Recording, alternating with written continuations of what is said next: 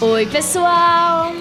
Bom dia, boa tarde, boa noite! Sejam todos bem-vindos a mais um belíssimo podcast dos arteiros. O programa que você ama.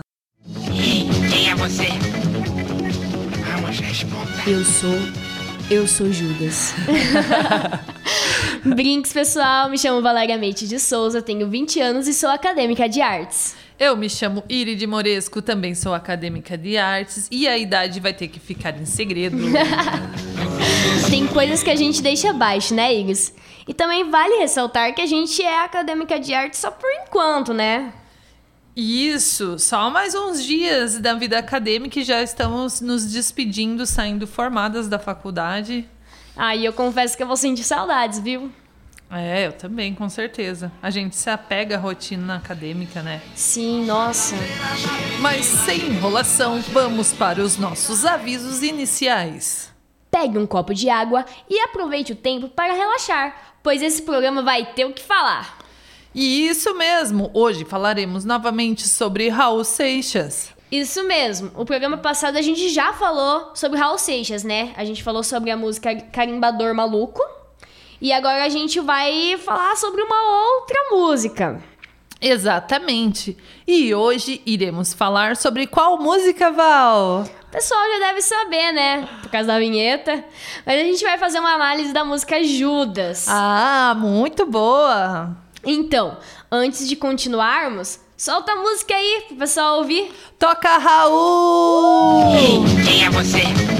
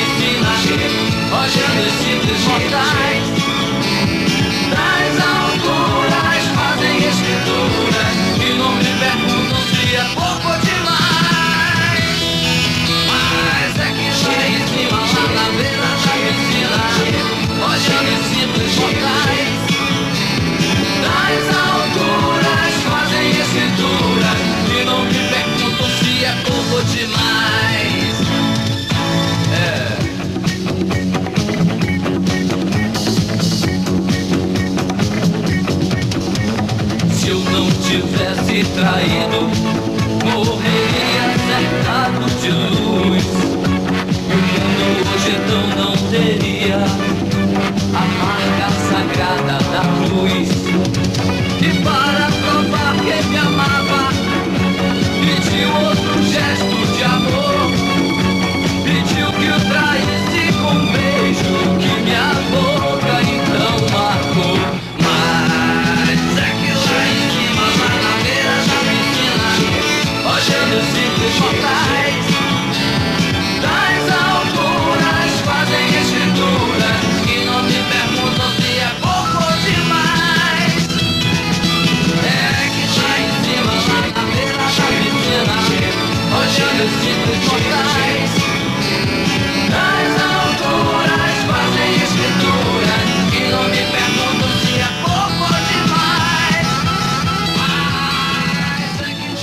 Seixas fez todas as suas músicas pensadas e elaboradas para denunciar alguma coisa, expor alguma ideia e tal. E Judas é uma delas. Porém, essas ideias elas ficavam escondidas nas entrelinhas, porque o Raul é da época do militarismo, né? Então, como ele era um marginal, como todo artista, ele burlava o sistema denunciando e expondo seus pensamentos através de músicas que corrompiam com a censura. Inclusive, aconteceu de algumas de suas músicas terem sido realmente censuradas.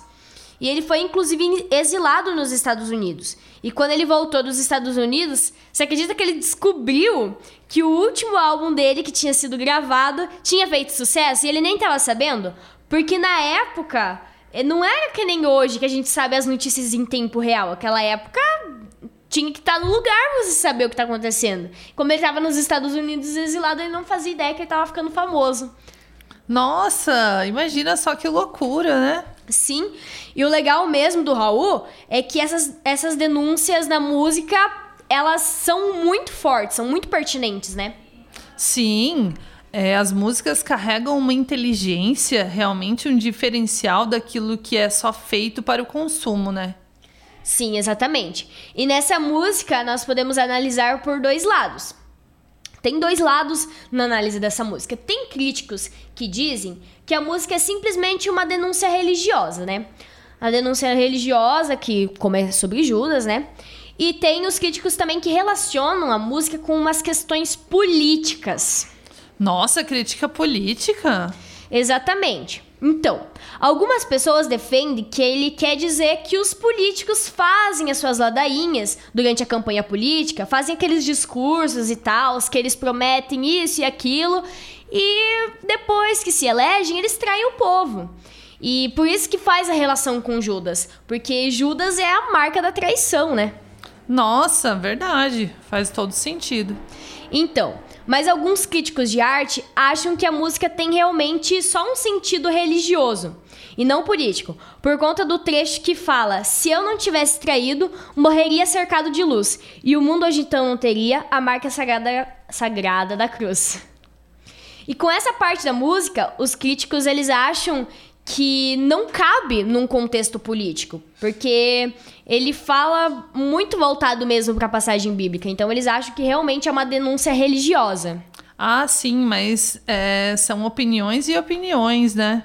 Exatamente. E no contexto religioso, o Raul Seixas ele sugere que a pessoa que faz tudo acontecer nesse, na história do cristianismo não foi Jesus Cristo, foi Judas. Porque se Judas não tivesse traído Jesus Cristo, ele não seria nada do que ele é hoje. A gente não, não conheceria Jesus da maneira que a gente conhece hoje se não fosse por Judas. Então, ele fala que Judas que fez o marco todo acontecer na vida de Jesus. Nossa, muito interessante mesmo essa análise, bem diferente. Então, e o Raul quer dizer que nós devemos muito a Judas por causa disso. Porque se não fosse ele, a gente não teria um salvador do mundo hoje. E o papel dele foi o pior da história, né? Porque foi um sacrifício que ele fez. E pro resto da, da vida na humanidade, ele é conhecido como quem? O traidor. Imagina só um traidor que ajudou a salvar o mundo. Exatamente. E na música, o Raul ele diz que o Judas não gostaria de ter feito tudo isso.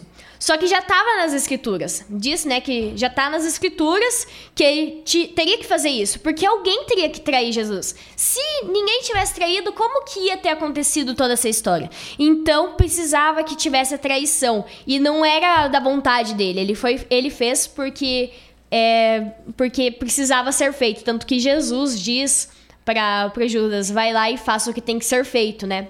Tem isso na Bíblia. Então, não era ele que queria fazer no olhar de Raul, né? Vamos deixar bem claro.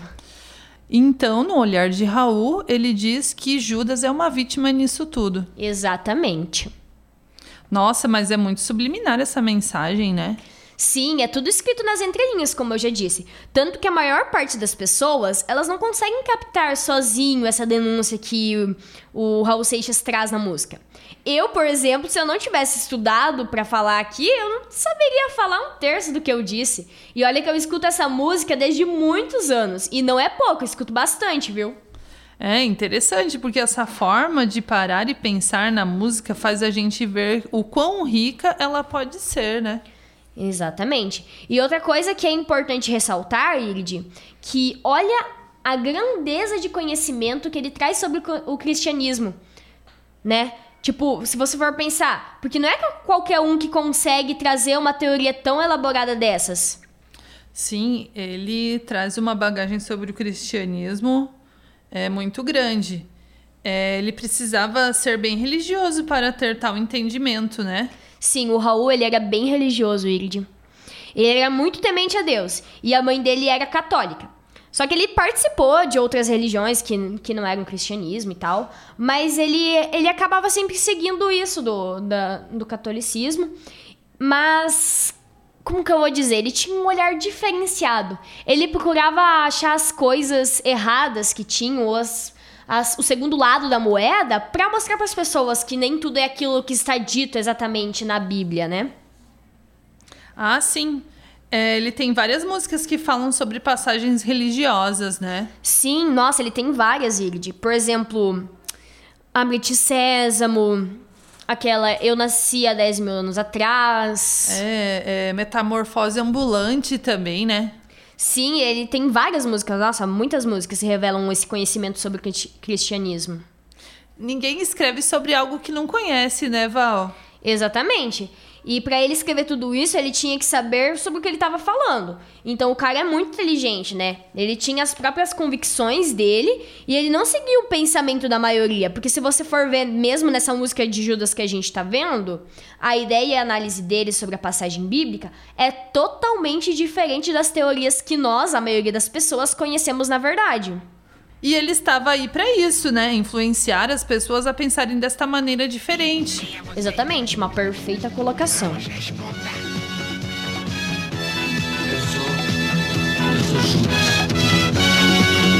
Nossa, Irid, mais uma vez já está acabando nosso programa, viu?